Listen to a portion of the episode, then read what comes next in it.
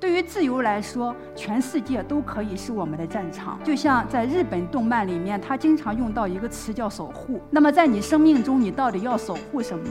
守护往往就是你的意义所在。因为守护，因为我们的梦想，我们往往就会激发我们内心中非常强大的一种驱动力。那我想，我们是可以先成为斜杠青年，也就是说一专多能的斜杠青年。如果说你现在还陷在焦虑之中，那么我想我们可能说还需要不断的。去学习，更新我们的内容，更新我们的学习方法。我们要培养知识的自信，最终希望每一个人都能够成为幸福的资本家。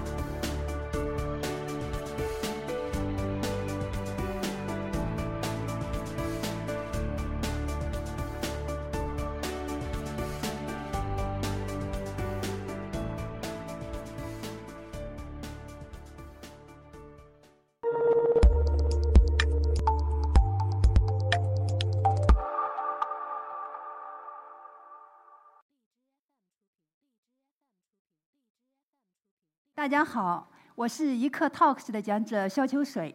因为从2005年以来一直在研究知识管理，所以人们叫我知识管理专家。然后因为写了十多本书，所以人们呢又叫我作家。但是我自己更加引以为傲的身份呢是自由职业者。所以我今天呢其实想和大家分享的就是怎么样从知识工作者到资本家。这里面呢也会涉及到自由职业者以及知识变现的内容，因为这个呢的确是目前我们大家都非常关注的。大家有没有想过，你想要成为自由职业，可是你能不能成为自由职业？自由职业的确是我们的一种追求，但是我想呢，这里面需要一种自由的基石，也就是我们的一个相应的知识结构。大家都是知识付费的爱好者，那我们有没有想过，我们怎么样用付费得来的所有的这些知识，打造我们的一个知识大厦？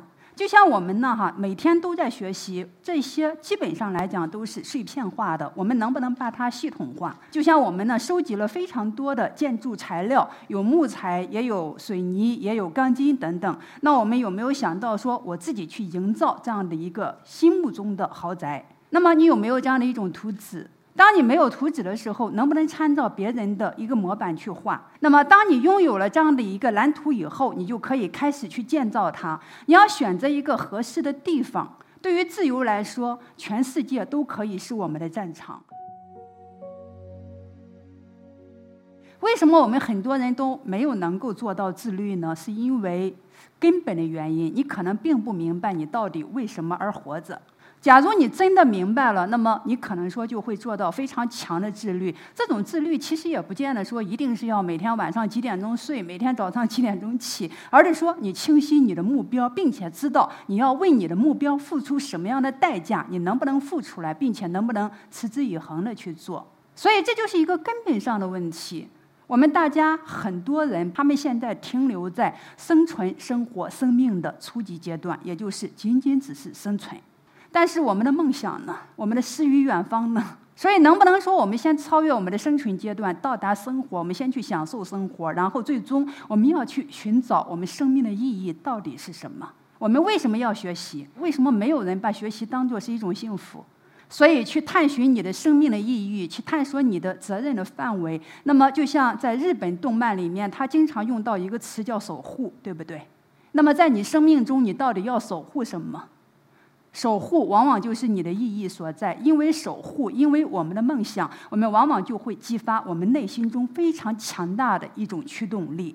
当我们有了这样的一种驱动力，你觉得你还会再拖延吗？当然，我并不是要鼓励大家全都成为自由职业者，因为这个呢也不太现实。就算你想成为自由职业者，你的丈母娘也不见得愿意。但是至少呢，我想我们是可以先成为斜杠青年，也就是说一专多能的斜杠青年。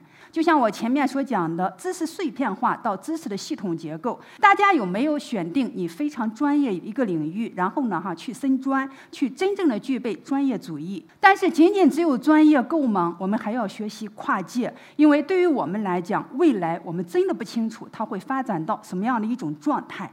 假设说呢，你只会自己专业领域内的那一点点东西，那么有可能说这个专业领域消失以后，你将无以为继。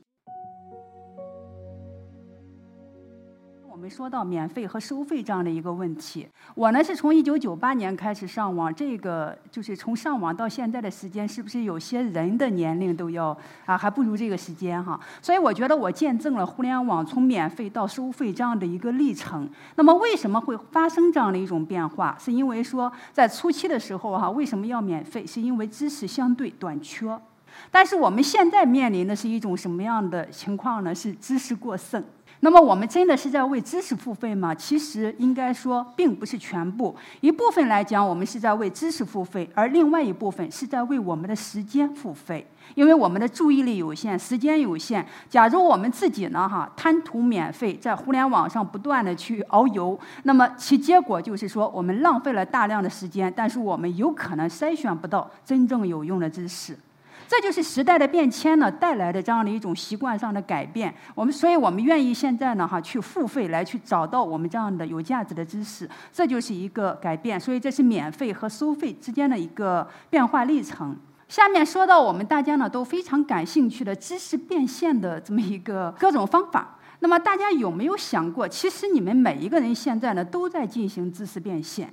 比如说，第一项，我们的工作，作为知识工作者，每一天我们都在工作，那不就是拿我们的知识来去进行变现吗？但是为什么有很多人呢，都还厌恶工作？其实我想，很多人其实误解了，你其实并不是讨厌工作，你讨厌的只是朝九晚五的上班。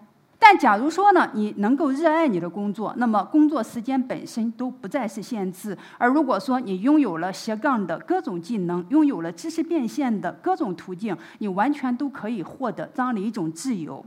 我的朋友古典老师呢，曾经是。呃，创造了一个词叫做“自由职业态”。我认为这个呢，其实是更好的一种写照。因为对于我们来讲，其实呢，真的不见得一定要追求自由职业，但是我们完全可以是拓展各种知识变现的渠道。那么在知识变现里面呢，我也希望大家能够知道，这里面的确是有一个境界的。首先，如果你想要变现的话，你应该知道你的知识的一个盘点的这么一个方法是什么。你要知道你有哪些知识是可以去变。现的，然后你要进行市场的调研，然后确认了定位以后，你也就要持续行动，不要太过急躁，不要看到那些标题呢，说啊月入十万、月入百万，你就感觉到非常的焦虑，认为你也应该如此，那么奔着那样的一个目标就去了，这里面需要一个非常长期的积累过程。那么另外呢，很多人认为说我有知识，我为什么就没有能够变现呢？认为是这个时代。给予我们的不公平，但是我想其实也并非如此。我们应该去考虑市场上需要什么。对于我们现在这个时代来讲，的确是最好的时代。假如我们在这样的一个知识经济时代里面都不能用知识帮我们获得幸福，那我想我们也是辜负了它。所以今天我来到这里和大家做这样的一场分享，我也对大家呢提出衷心的祝福。我希望大家能够是通过知识免于焦虑，通过它获取自己的幸福，因为我们拥有知。知识，我们培养了终身学习的习惯，我们真的完全可以做到。我想，就是一种理想中的幸福的状态。所以，如果说你现在还陷在焦虑之中，那么我想，我们可能说还需要不断的去学习，更新我们的内容，更新我们的学习方法。我们要培养知识的自信，最终希望每一个人都能够成为幸福的资本家。谢谢大家，我的分享到这里。